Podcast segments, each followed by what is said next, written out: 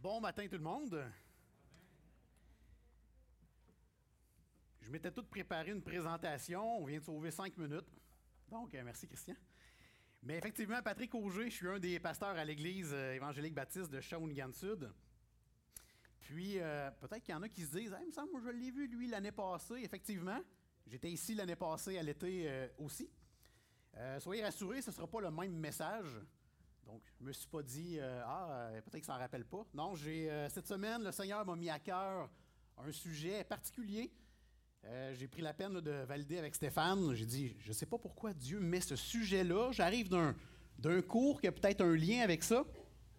Il y a un verset dans ce qu'on va voir aujourd'hui qui est très connu. Mais, est-ce qu'on en connaît le contexte?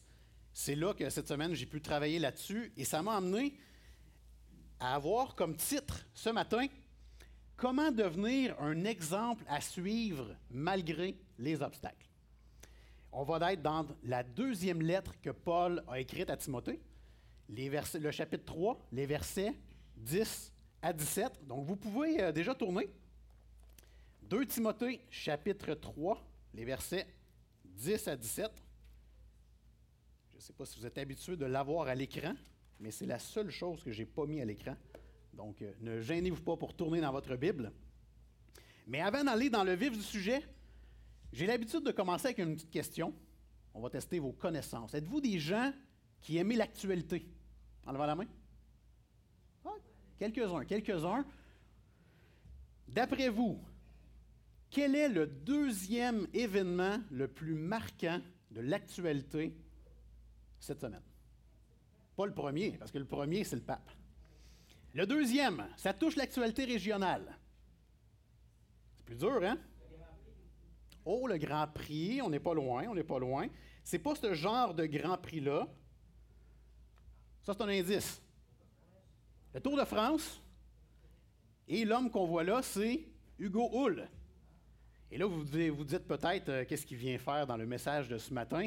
On n'abordera pas le sujet en détail, mais ce qui est important à savoir, c'est que Hugo vient de Sainte-Perpétue, pas très loin d'ici, hein, le centre du Québec. Il a gagné une victoire d'étape au Tour de France, quelque chose de très rare pour un Québécois. Et euh, c'est la fierté de son village. Puis, euh, vous savez, pour en arriver où est-ce que lui est arrivé cette semaine, eh bien, ça lui a pris beaucoup d'entraînement. Énormément d'entraînement. Moi, je fais du vélo de route. Je suis tout content quand je roule une moyenne de 25 km/h, mais quand j'ai su, eux, que c'était pas rare qu'ils atteignaient les 40 km/h, j'ai fait Ouf, j'ai encore des croûtes à manger, il n'y a aucun doute là-dessus. Mais ça lui a fallu également beaucoup de persévérance. Ça fait des années qu'il s'entraîne pour gagner une étape du Tour de France. Ça lui a pris également d'être capable de surmonter des souffrances. Si vous connaissez un peu son histoire, il était très proche de son frère. Son frère est décédé pendant qu'il courait. Il s'est fait frapper par un chauffeur.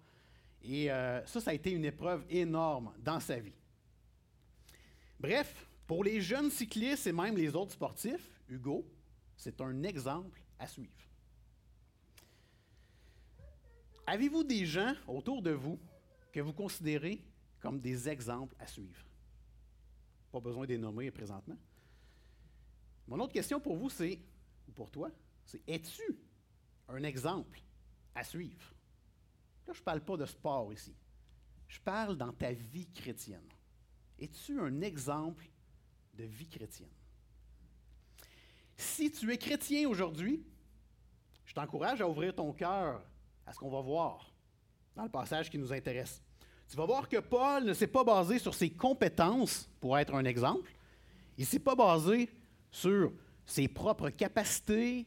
Il ne s'est pas donné le mérite de suivre des gars pour les amener à un autre pas, à un autre niveau dans leur vie spirituelle.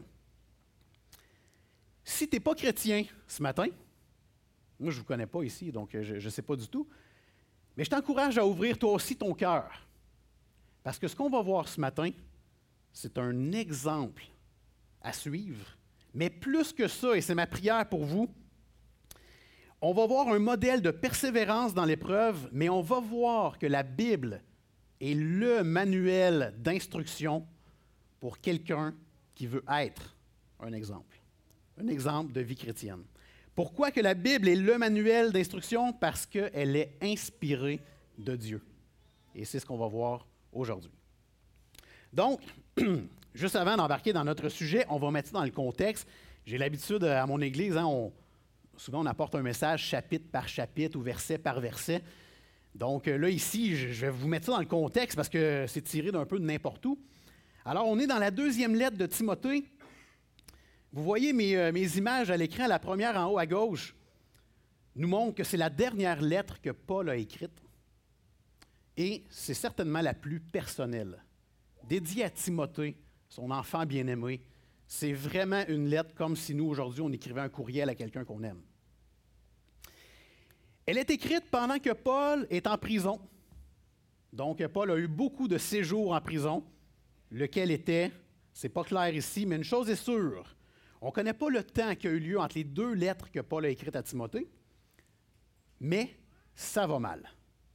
Ça va mal à chope, comme on dit. Paul dit à Timothée, je pense que là, je vais mourir. Je pense que là, c'est la fin. Est-ce que tu veux venir me voir en prison? Puis là, il dit plein de choses dans le chapitre 4. Peux-tu m'apporter mon manteau? Peux-tu euh, dire à telle personne? on voit qu'il fait ses, derniers encouragements avant de peut-être mourir.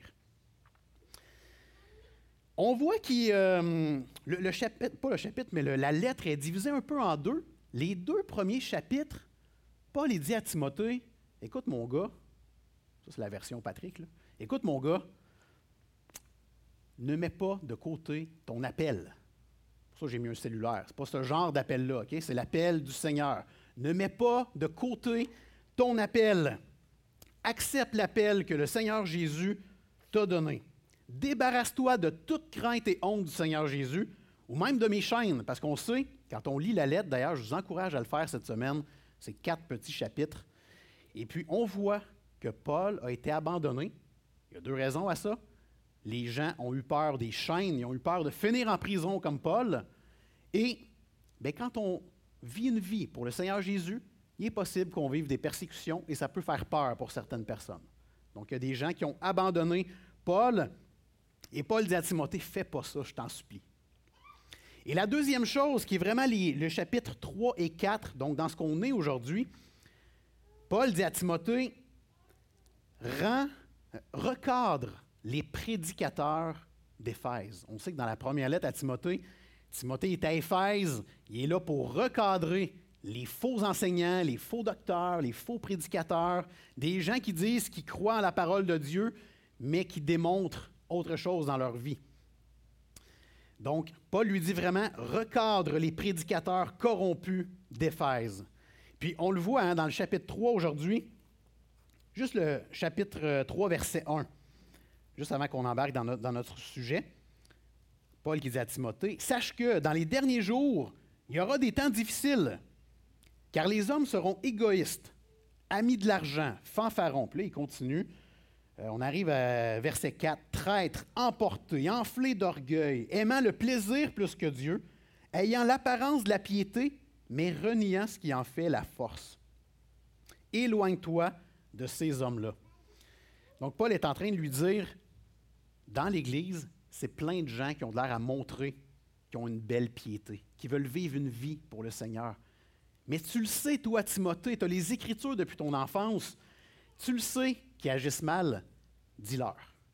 Encourage-les à ne pas faire ça. Exhorte-les. C'est ce qu'on va voir, entre autres, ce matin. Donc, on prend notre Bible, on lit les versets, le chapitre 3, les versets 10 à 17.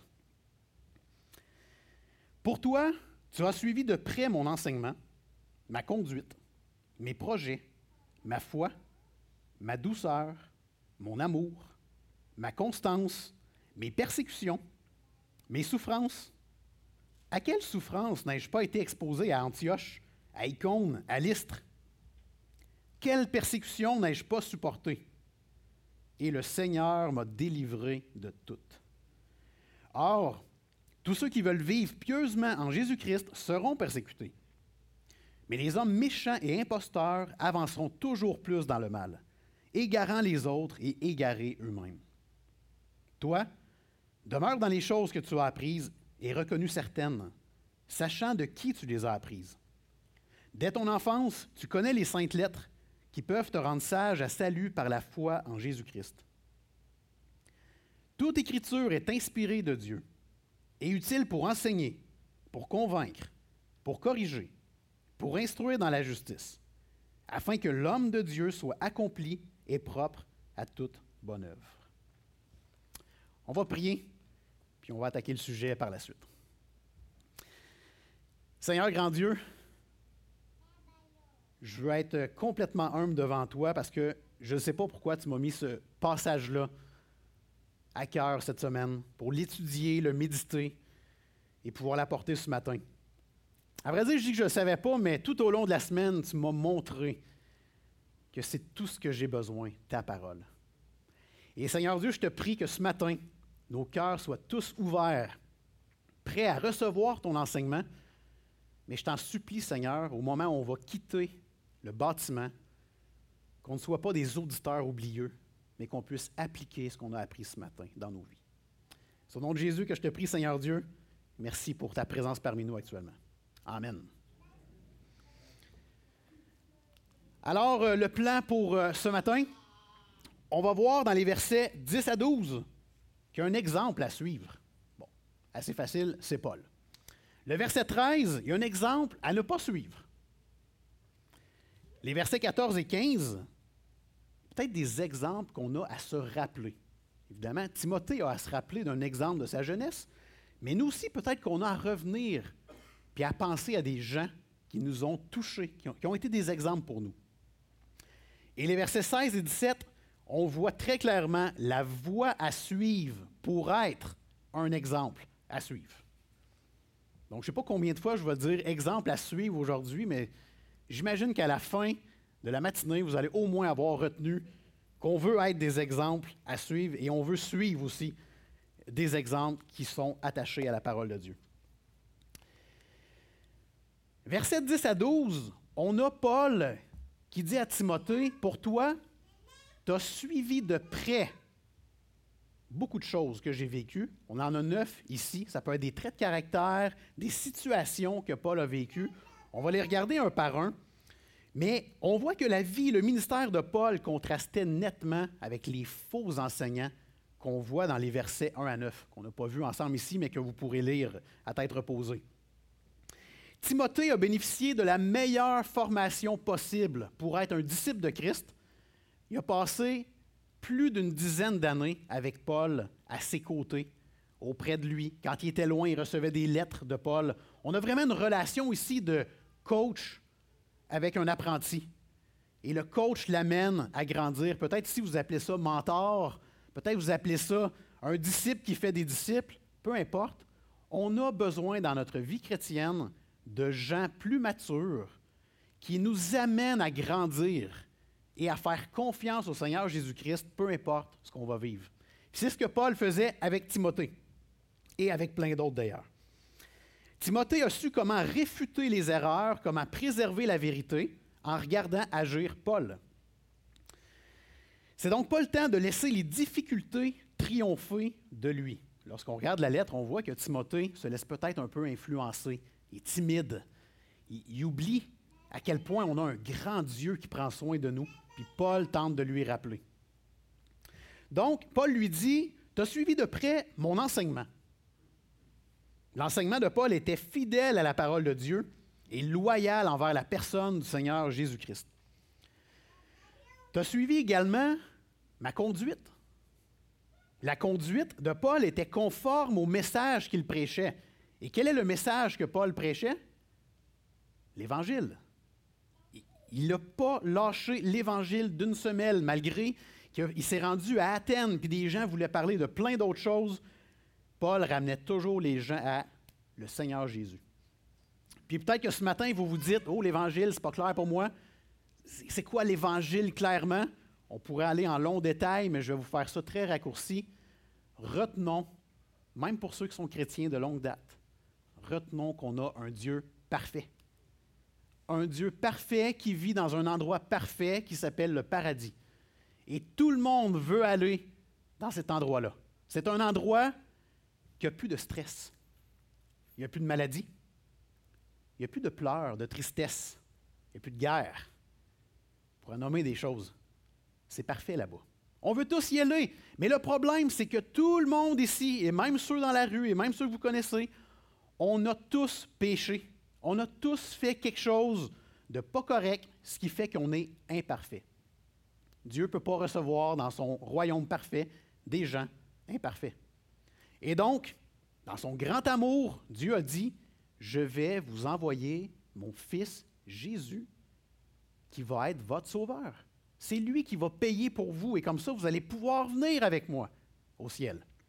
Et donc, ce Jésus est mort à la croix pour mes péchés, pour vos péchés. Il est ressuscité pour vivre en nous. Et le jour que je vais arriver auprès du Père, Jésus va être à mes côtés. Il va dire, Papa, laisse rentrer Patrick, j'ai payé pour lui. Et j'ose espérer qu'il fait la même chose pour vous. Et si ce matin, ce n'est pas clair pour vous, ça, demandez au Seigneur, priez le Seigneur qui se révèle à vous. C'est miraculeux cette chose-là. On n'a pas quelque chose à faire. On a simplement à se laisser guider par Dieu, par le Saint-Esprit, et le miracle va s'enchaîner, Dieu voulant. Bref, c'est le message que Paul prêchait de toutes sortes de manières, mais il arrivait toujours au point central qui est Jésus-Christ. Paul avait également toutes sortes de projets, des projets de voyage, de mission.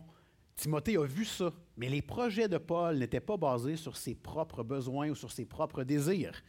Les projets avaient pour but de se garder séparés de tout vice moral ou doctrinal. Paul se rappelait très bien les Écritures qui disent que l'homme a beaucoup de projets, mais ce sont les desseins de Dieu qui s'accomplissent. Paul le savait, il se le rappelait et il le présentait à Timothée également. Évidemment, Timothée a vu la foi en Jésus-Christ de Paul. Il a vu sa douceur. Ça, c'est intéressant parce que cette semaine, j'étudiais le passage, puis je me dis, moi, quand je lis le livre des Actes, quand je lis euh, certaines lettres que Paul a écrites, je ne vois pas tant la douceur de Paul. Peut-être que j'ai de la misère avec ce mot-là, je ne sais pas, mais en faisant une recherche un peu plus poussée, on se rend compte que le mot grec, ici, veut plutôt dire la patience. Et Paul utilise le même mot dans le chapitre 4, verset 2, donc juste à côté, il dit à Timothée, prêche la parole, insiste en toute occasion, favorable ou non, reprend, censure, exhorte avec toute douceur et en instruisant. Il est en train de dire à Paul, sois patient. On veut que les gens changent vite. Ah, on est des humains. Pour nous, le temps, c'est de l'argent. On veut que ça... Ah ouais, catch, là. Il faut passer à autre chose. Dieu ne fonctionne pas comme ça. Dieu est doux, il est patient. Et heureusement, parce que je ne serais peut-être pas ici pour vous parler ce matin, si Dieu avait été impatient avec moi, fort probablement que j'aurais passé à côté de quelque chose. Heureusement qu'il est patient. Ça me permet d'être ici, vous êtes là aussi, et il change des vies en son temps. Et c'est ce que Paul est en train de dire à Timothée. Sois dans la douceur lorsque tu reprends les gens c'est pas avec une baguette ou euh, une matraque ou euh, une strap ou peu importe quoi. Non, non. Sois doux, aime-les. Dieu va s'occuper de leur cœur. Timothée a bien entendu vu l'amour de Paul. Écoutez, dans les deux lettres, hein. première lettre, il dit Mon enfant légitime en la foi. C'est vraiment profond comme euh, quand il témoigne de sa lettre. Puis la deuxième lettre, il commence en disant Mon enfant bien-aimé. En voulant dire Timothée, je t'aime écoute ce que je m'apprête à t'écrire ici, ce que je m'apprête à te dire. On voit également, Timothée a pu euh, constater la constance de Paul, la constance dans sa foi, et plus littéralement, la constance ici veut dire supporter ce qui pèse lourd. Et donc, vous voyez la petite image à côté, on, pourrait plus dire que la constance, c'est sous forme d'endurance. Timothée a vu l'endurance de Paul malgré plusieurs choses, dont les persécutions et les souffrances. Puis là, on a Paul qui dit, au verset 11, À quelle souffrance n'ai-je pas été exposé à Antioche, à Icône, à Lystre Et des fois, on n'a pas quelque chose dans la Bible, c'est plus d'un point de vue historique, mais là, ici, on a exactement qu'est-ce qui est arrivé à Paul lorsqu'il était dans ces trois villes-là. Puis je vous fais un résumé rapidement. On voit tout ça dans Acte 13 jusqu'à Acte, 13 ben, et 14. Paul était à Antioche Il rentre dans une synagogue, donc une église pour juifs, et il est connu clairement parce que les euh, anciens, donc euh, les pasteurs du temps, les chefs religieux, disent Paul, as-tu euh, un petit encouragement à nous faire Fait que Paul, il commence, à, écoute, il y a la tribune. Pas de micro dans ce temps-là, mais il peut parler aux gens. Il leur dit Écoutez, on a le même Dieu, le même Dieu qui a établi des juges, des rois, puis il a décidé de prendre le roi David, puis de l'aligner de David il a promis un sauveur. Et ce sauveur, c'est Jésus. Et là, il est dans la synagogue des Juifs. Boum! Là, la persécution commence. On sent que les gens ne veulent pas nécessairement entendre ça. Et euh, les Juifs commencent à contredire et injurier Paul. Un peu comme si vous vous leviez ici et vous n'étiez pas d'accord avec les paroles que j'apporte. Faites pas ça, s'il vous plaît. J'aimerais mieux pas. Mais euh, c'est arrivé dans cette église-là. Et donc, Paul s'est pas gêné et a dit écoutez, ce message de Jésus était destiné à vous, mais parce que vous avez décidé de ne pas l'écouter, on se tourne vers les non-juifs. Hey, là, la grosse affaire, tout ça commence. Fait que là, il se fait euh, ridiculiser, contredire, injurier. Et là, on sent une persécution. Paul et Barnabas n'aiment pas trop ça. Ils quittent Antioche et ils s'en vont à Icône. Arrivé à Icône, même chose. Rentre dans la synagogue, commence à parler. Mais là, il se passe des choses différentes. Les Juifs et les non-Juifs apprennent que Paul a un discours incohérent. Les Juifs et les non-Juifs se mettent ensemble en collaboration avec leur chef et ils commencent un plan pour le lapider. Donc le lapider, lui lancer des roches jusqu'à temps qu'il meure. Paul s'enfuit et s'en va à Lystre.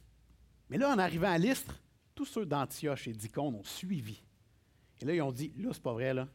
C'est là que ça se passe, on lapide Paul, commence à lui lancer des roches, tombe pour mort, le traîne en dehors de la ville pensant qu'il était mort. Et voilà les souffrances et les persécutions, quelques souffrances et persécutions que Paul a vécues. Et c'est ce qu'il est en train de dire à Timothée. Tu as vu tout ce que j'ai vécu.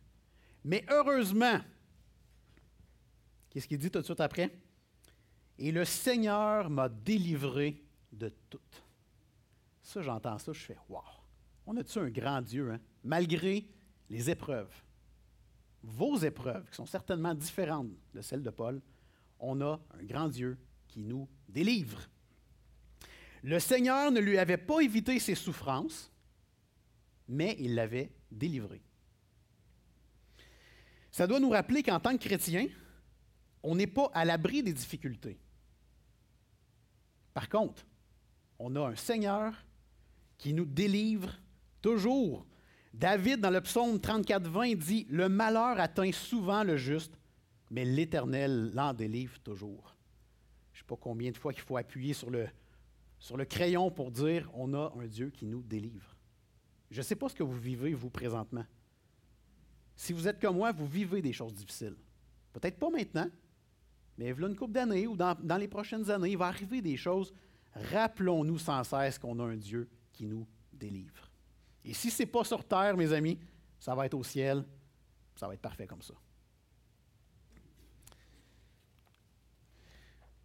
Le verset 13 nous parle d'un exemple à ne pas suivre. C'est assez facile le verset 13, hein? Mais les hommes méchants et imposteurs avanceront toujours plus dans le mal, égarant les autres et égarés eux-mêmes. Donc les imposteurs, ce n'est pas un terme qu'on utilise beaucoup ici au Québec, ce sont des gens qui abusent de la confiance des autres avec des mensonges. Et les méchants ici, ça c'est vraiment intéressant. Le, qualificatif de méchant en grec, c'est poneros. Et poneros, ça évoque un caractère ou une activité malveillante.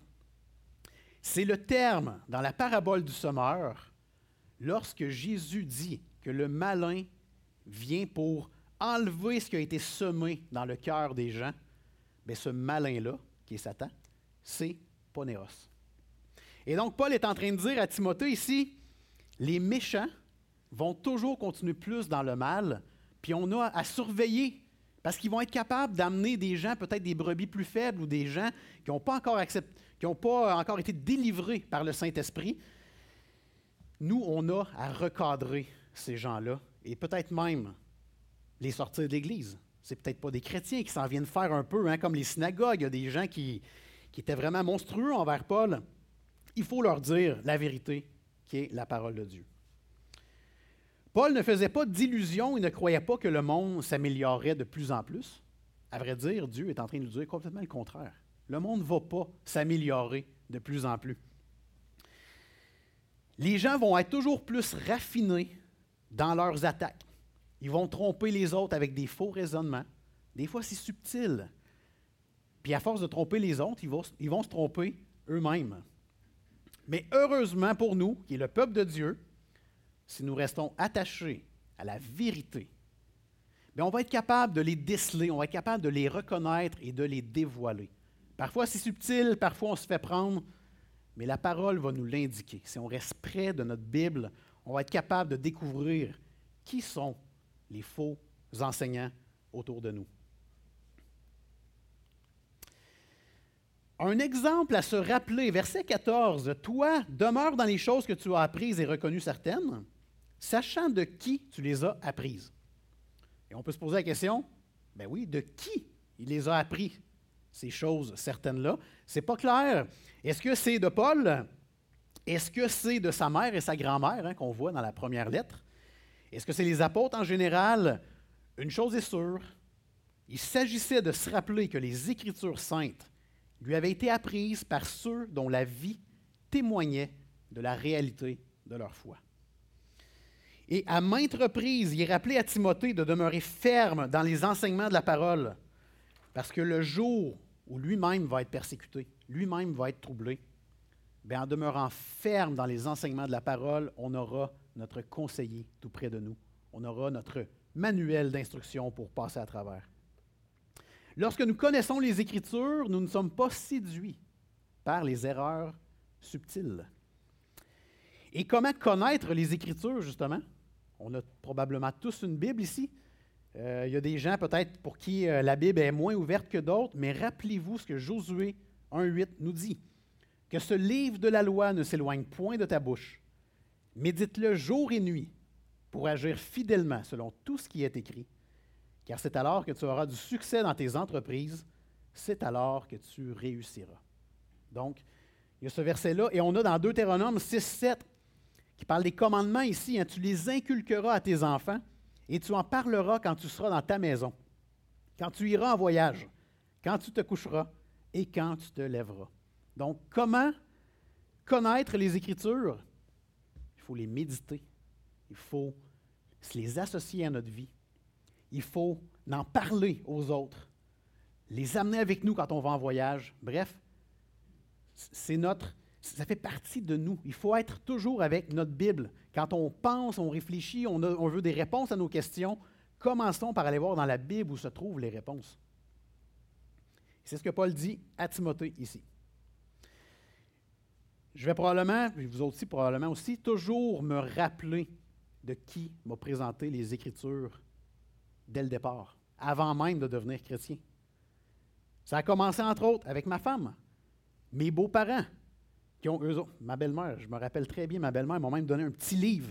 Puis sur le coup, j'ai fait, que c'est ça? Puis j'ai commencé à lire, puis à le lire, et c'est là que j'ai fait, oh wow, OK, j'ai quelque chose entre les mains de solide, là, j'avais jamais ouvert ma Bible de ma vie.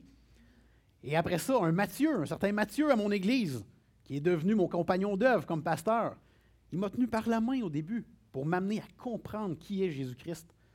Si moi je me rappelle de tous ces gens-là, il y en aurait plein d'autres à nommer. J'imagine que vous aussi actuellement vous dites, qui m'a présenté les Écritures? Qui a été un exemple de vie chrétienne pour moi? Ça vaut la peine de se le rappeler actuellement. Puis fort probablement que plusieurs vous dites, ah, il est assis à ma droite présentement ou il est dans l'Église actuellement. Donc, c'est merveilleux de voir que les gens ont pris de la maturité et ont grandi spirituellement également. Verset, verset 15. Oh, ça vaut la peine, tiens. Verset 15. Toi, demeure dans les choses que tu as apprises et reconnues certaines. Non. Dès ton enfance, tu connais les saintes lettres qui peuvent te rendre sage à salut par la foi en Jésus-Christ. Dès ton enfance, Timothée a été trempé dans les Écritures dès sa jeunesse. J'aurais tellement aimé ça, vivre ça. Je ne sais pas ici s'il y en a parmi vous que c'est ce qui est arrivé. Moi, des fois, j'écoute ma femme qui parle à mes enfants, ou même mes enfants qui connaissent les histoires de la Bible. Elle a cinq ans, ma plus jeune, puis elle sait des affaires. Je fais Comment ça, tu sais ça, toi? Moi, ça a commencé à 20 ans, 20, 21 ans, tu sais, à me tremper dans les Écritures. J'ai manqué un gros bout de ma vie. Mais Timothée, lui, a eu l'opportunité d'être sous l'influence des écrits inspirés dès sa jeunesse. Et Paul lui dit Oublie pas ça. Ce n'est pas de l'endoctrinement, ce n'est pas du lavage de cerveau. C'est la vérité que tu as eue depuis toujours. Perds pas ça de vue, Timothée. Et par la Bible, on, apprend le chemin du salut, ce salut qui nous vient de la repentance de nos péchés et de la foi en Jésus-Christ. Puis, ça me fait penser, il y a à peu près un an ou deux, deux ans, on est allé, euh, on était plusieurs pasteurs qui étaient allés à Washington dans une conférence. Puis on était à peu près 200 pasteurs en tout. Le conférencier dit OK, tout le monde, levez-vous debout. Faites pas ça ici. On pourrait le faire, ce serait un beau jeu, mais on ne le fera pas. Il dit à tout le monde levez-vous debout. On se lève. Il dit Quels sont ceux parmi vous qui sont devenus chrétiens entre 80 et 90 ans Bon, il y avait très peu de pasteurs entre 80 et 90 ans, fait que personne ne s'est assis. Après ça, il dit Quels sont ceux qui sont devenus chrétiens entre 70 et 80 Puis là, il descend 30, 40. Là, le monde commence à s'asseoir. Il arrive entre 30 et 40 ans. Oh, plusieurs personnes s'assoient. Entre 20 et 30 ans. Quelques personnes s'assoient. Et là, il dit Tous ceux qui sont encore debout actuellement, c'est parce que vous avez été êtes devenus chrétiens entre un an et 20 ans. Savez-vous le pourcentage de gens qui est encore debout? 80% 80% des pasteurs présents étaient encore debout. Ils étaient en train de témoigner qu'ils étaient devenus chrétiens dans leur jeunesse. Puis, ça m'amène à cette image, j'en ai une qui est là présentement, ma deuxième qui est à la Villa du Carmel présentement. ne négligeons pas l'école du dimanche que vous faites ici. Ne mettons pas de côté tout ce qu'on peut faire pour venir en aide au camp chrétien, que ce soit financier, que ce soit en temps. Je vous le dis, ça m'a scié les deux jambes quand j'ai su ça. J'étais présent de voir que la jeunesse, c'est si important. Il ne faut pas mettre ça de côté. Puis, si vous êtes, je ne vais pas dire une église normale, mais plusieurs églises de la région, du Québec, quand c'est le temps de trouver des moniteurs pour l'école du dimanche, c'est-tu dur de trouver, hein? Quand c'est le temps de trouver des gens qui vont l'aider à des camps, c'est pas évident non plus à trouver. Mais gardez en tête que nos jeunes, c'est souvent là qu'ils ont des décisions à prendre pour le Seigneur. Puis c'est souvent là que le Saint-Esprit va se révéler à eux. Donc, aidons-les à grandir dans leur foi. Les versets 16 et 17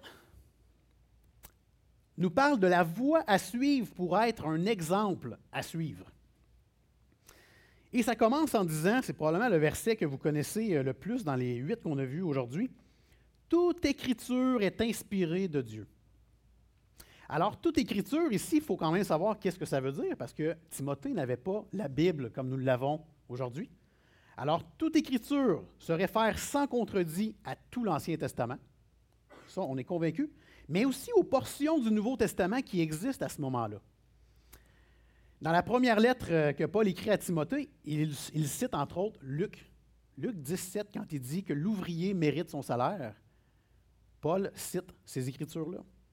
Pierre mentionne les écrits de Paul comme faisant partie des Écritures.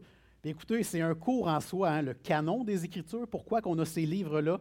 Mais soyez rassurés qu'aujourd'hui, il est légitime d'appliquer ce verset à la Bible entière. Donc, quand on dit que toute Écriture est inspirée de Dieu, c'est la Bible que nous avons entre les mains aujourd'hui. Et Paul dit qu'elle est inspirée de Dieu. Peut-être que pour vous, inspirée, qu'est-ce que ça veut dire exactement? C'est un terme grec, hein, théopneustos, qui veut dire insufflé par Dieu. Les mots ont été soufflés par Dieu. C'est ça que ça veut dire. Et euh, dans certains moments, c'est littéral. Par exemple, dans Jérémie, Dieu dit au prophète Jérémie, je vais te souffler les mots. Donc, c'est littéral. Ce matin, je lisais dans Chronique, je disais que David disait à son fils, Dieu, l'Éternel, m'a soufflé le plan pour que tu puisses bâtir sa maison. Donc, c'est littéral dans ce contexte-ci aussi. Par contre, dans la grande majorité des cas à travers la Bible, Dieu déverse sa vérité dans l'esprit, dans l'âme, dans le cœur, dans les émotions de ces instruments humains qu'il a choisis. Quel que soit le moyen utilisé, il a miraculeusement exprimé sa parole en termes humains, de sorte que même un enfant a tout ce qu'il a besoin pour qu'il puisse être sauvé par la grâce de Dieu.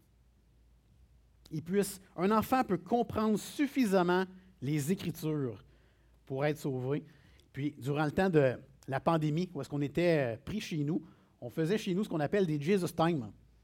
Puis, j'ai été impressionné de voir mes enfants de 12 ans, 10 ans, 5 ans. On apportait un petit passage, puis je n'allais pas toujours dans les choses nécessairement faciles. Puis ils posaient des questions, ils apprenaient des choses. Hey, ils disaient ça, j'ai vu ça à l'école du dimanche. J'ai fait Waouh, ils savent des choses, nos enfants. Il ne faut pas penser que parce qu'ils sont jeunes, ils ne sont pas équipés pour faire face à la vie. Ils sont certainement moins matures, ça, ça se peut. Mais on est capable de les équiper avec la parole de Dieu. Et Paul dit que toute écriture est inspirée de Dieu et utile. Et ce qui est utile n'est pas juste les beaux versets que nous aimons. OK, j'ai déjà pensé ça. Je vais aller tout de suite dans l'évangile de Jean parce que c'est facile. Mais les chroniques, ouf, quand ça commence, les noms, là, puis euh, les, généalogies, ce n'est pas toujours évident. Mais la Bible, elle est utile et au complet. Ça vient nous rappeler l'importance de chaque partie de la Bible. Les généalogies les énumérations de noms sont précieuses au point de vue historique. Les lois rituelles de l'Exode, le Lévitique, ça enseigne la façon imagée comment le pécheur peut entrer en communion avec le Dieu saint. L'Ecclésiaste nous montre l'insuffisance de la sagesse et des biens matériels. Écoutez, je pourrais continuer. Les livres historiques révèlent la gravité du péché. Je vous le dis, toute, chaque partie de la Bible est importante pour nous. Et d'où l'importance de la lire verset par verset, chapitre par chapitre. Et de la lire souvent. Écoutez, la Bible est utile pour enseigner, elle est utile pour convaincre. Donc pour convaincre, ça veut dire en gros, ça va nous convaincre de qu'est-ce qui est le mal et elle est utile pour corriger. Donc elle va nous amener à corriger le tir. Elle nous convainc de péché. Donc on voit c'est quoi le péché et elle corrige le tir, elle nous donne des conseils pour plus pécher. Et elle est utile pour instruire dans la justice. La version sommaire euh, de la Bible, je trouvais qu'elle était plus euh, claire pour nous ce matin, c'est qu'elle est utile pour apprendre à mener une vie conforme à la volonté de Dieu. C'est ce que sert, c'est ça qu'a sert notre Bible. Puis, ce n'est pas tous les versets qui sont clairs, qui utilisent les quatre termes ici, mais j'en ai un à l'écran qui est bien intéressant. Certainement un verset que vous connaissez aussi. Regardez bien ça, Éphésiens 4, 29. Qu'il ne sorte de votre bouche aucune parole mauvaise, mais s'il y a lieu, quelques bonnes paroles qui servent à l'édification et communiquent une grâce à ceux qui l'entendent. C'est un petit devoir pour vous cette semaine. Prenez ce verset-là, puis essayez de regarder avec 2 Timothée 3, 16. C'est où qui est marqué que c'est utile pour enseigner? Je peux déjà vous aider ça nous enseigne sur le péché dans cette partie-là.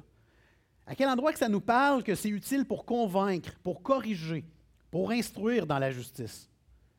Les quatre thèmes qu'on a vus dans le verset 16 ici s'appliquent à ce passage-là. Donc, Éphésiens 4, 29, retenez ça pour cette semaine, un petit devoir. Même pas besoin de m'appeler pour me dire si vous l'avez fait. Verset 17 qui finit en disant afin, donc toute écriture est inspirée de Dieu, elle est utile afin que l'homme de Dieu soit accompli et propre à toute bonne œuvre. Afin que l'homme de Dieu atteigne la cible de la maturité chrétienne. Vous savez, ce n'est pas des diplômes académiques qui m'amènent à mieux servir Dieu. C'est mon caractère face à la grandeur de Dieu. C'est ma façon de voir la grandeur de Dieu versus ma petitesse à cause de mon péché. Plus je vois la distance, plus je suis prêt à servir Dieu. Aucun autre livre n'est capable d'amener le pécheur perdu à lui faire comprendre son besoin de salut. Puis l'homme de Dieu ici, ça désigne Timothée. Donc, par extension, tous les prédicateurs de la parole de Dieu. Par contre, sachant que l'enseignant à l'école du dimanche va devoir enseigner la Bible, sachant que le père et la mère vont enseigner à leurs enfants, les grands-parents à leurs petits-enfants, sachant que parmi vous, vous avez peut-être un Timothée à qui vous lui transmettez cette parole. Eh bien, c'est évident que le passage de ce matin nous touche tous. Et donc, lorsque Paul dit que l'homme de Dieu soit accompli et propre à toute bonne œuvre, bien, c'est nous ça. Hommes et femmes, si nous prenons la parole de Dieu et nous lui faisons confiance coûte que coûte, et que nous l'appliquons dans notre vie, et que nous voulons la prendre pour la montrer comme exemple à quelqu'un d'autre, ce passage s'applique à nous ce matin. On n'a pas répondu à ma question euh, du début. Comment devenir un exemple à suivre malgré les obstacles? Eh bien, évidemment, on a vu huit versets. C'est une petite bouchée ce matin. Moi, je vous encourage à poursuivre la lecture de la parole pour vraiment voir que pour être un exemple, malgré les obstacles, il y a beaucoup plus de choses que ces trois éléments-là. Mais ce qu'on a vu ce matin, on a vu, entre autres, que pour devenir un exemple à suivre malgré les obstacles, on doit demeurer fermement accroché à la parole de Dieu. C'est toujours facile de dire ça quand ça va bien dans notre vie. Moi, je vous encourage à le dire et à le croire et à le faire lorsque ça va aller mal aussi. Deuxièmement, éloigne-toi toujours plus des gens qui cherchent à avancer dans le mal. Christian et moi, on ne s'est pas parlé, là, mais le psaume 1, exactement ça. Éloignez-vous de ceux qui veulent poursuivre dans le mal. Et troisièmement, reste convaincu que tout ce que tu as besoin pour faire du sens dans ta vie, c'est ce que Dieu a prévu pour toi, sa parole. Amen. On va prier. Merci Seigneur encore une fois pour euh, cet enseignement. Personne d'autre que toi, Seigneur, aurait pu inventer un si beau livre qui est ta parole. Personne d'autre que toi pourrait nous montrer une gloire si grande. Et personne d'autre que toi peut nous racheter de nos péchés. Personne d'autre que toi nous réserve une place à tes côtés pour l'éternité. Je te remercie pour le Seigneur Jésus qui a payé pour moi, qui a payé pour nous. Et Seigneur, continue à faire ton œuvre dans tes enfants ici présents. Je te demande aussi pour tous ceux qui n'ont pas encore répondu à ton appel, qui n'ont pas été encore touchés par toi, manifeste-toi, Seigneur. Que ton esprit les accompagne et fais-les grandir dans ta parole. C'est au nom de Jésus que je te prie ces choses. Amen. Merci pour euh, votre accueil.